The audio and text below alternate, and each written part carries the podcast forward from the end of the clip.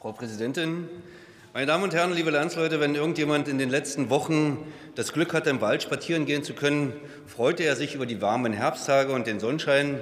Nur die Apokalyptiker reden mal wieder eine Katastrophe nach der anderen, Herr Guterres gar die Klimahölle herbei. Großes Theater um den Zanfleuron-Pass in der Schweiz, der 2000 Jahre, 2000 Jahre unter dem Eis verborgen war und jetzt wieder frei liegt. Das heißt allerdings im Umkehrschluss, dass es vor diesen 2000 Jahren mindestens genauso warm wie heute war, weil er ja damals schon frei lag. Und es gibt sogar Belege, dass es zeitweise noch wärmer als heute war, war da die Baumgrenze dort lag, wo jetzt das Eis schmilzt. Das zeigen 8.000 bis 10.000 Jahre alte Baumgrenzen. Stümpfe. Nachweislich waren die Alpen immer wieder fast komplett eisfrei. Ein natürlicher Effekt eines natürlichen Klimawandels seit Hunderten Millionen Jahren. Sie allerdings sehen von Ihren Pseudowissenschaftlern und klimaverwirrten und offensichtlich klebstoffsüchtigen Terroristen getrieben immer überall nur Krise, ja Katastrophe und schüren Panik davor. Eine Panik, die Ihnen helfen soll, noch mehr Geld von den Steuerzahlern abzupressen, damit zum Beispiel Kanzler vergiss es Scholz mal ebenso in Sharm el-Sheikh 170 Millionen Euro Ablass an ihre Klientel verteilen kann. Zusätzlich zu den Milliarden, die eh schon in den großen Klimasumpf fließen. Geld, das dem deutschen Steuerzahler zugeführt werden müsste.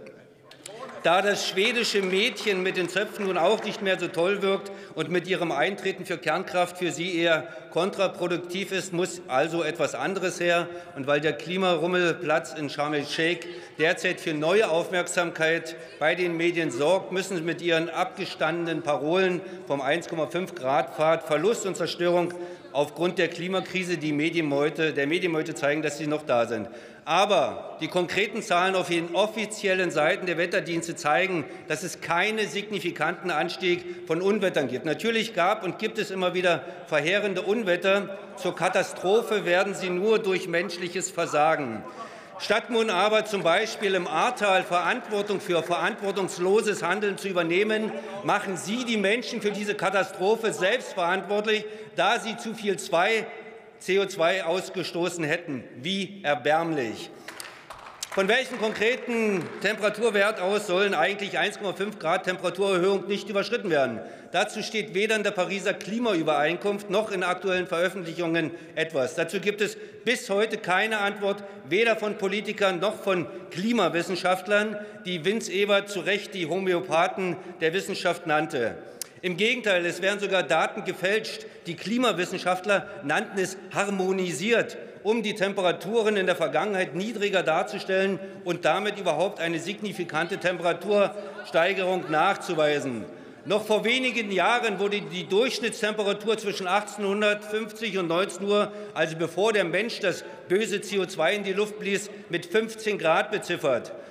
Im Werbefilmchen wurde den Menschen erklärt, dass der natürliche Treibhauseffekt die Durchschnittstemperatur der Erde von bitterkalten minus 18 Grad exakt um 33 Grad auf wohlige 15 Grad Celsius erhöhe.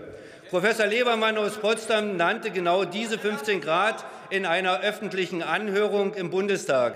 Auf meinen Hinweis, dass die NASA, die NOE und die WMO das Jahr 2016 mit 14,8 Grad als das wärmste Jahr seit Temperaturaufzeichnungen bezeichnete und dass das eine Abkühlung bedeuten würde, wusste er keine Antwort. Die Klimawissenschaftler wussten eine Antwort. In Orwellscher Manier veränderten sie die vermutete Temperatur im vorindustriellen Zeitalter auf 14 Grad. Und schon gab es eine signifikante Temperatursteigerung im Vergleich zu 1850. In Anbetracht Ihrer katastrophalen Politik bedenken Sie bitte, Orwell hat seinen Roman 1984 als Warnung geschrieben und nicht als Handlungsvorlage. Ich wünsche Ihnen ein katastrophenfreies Wochenende.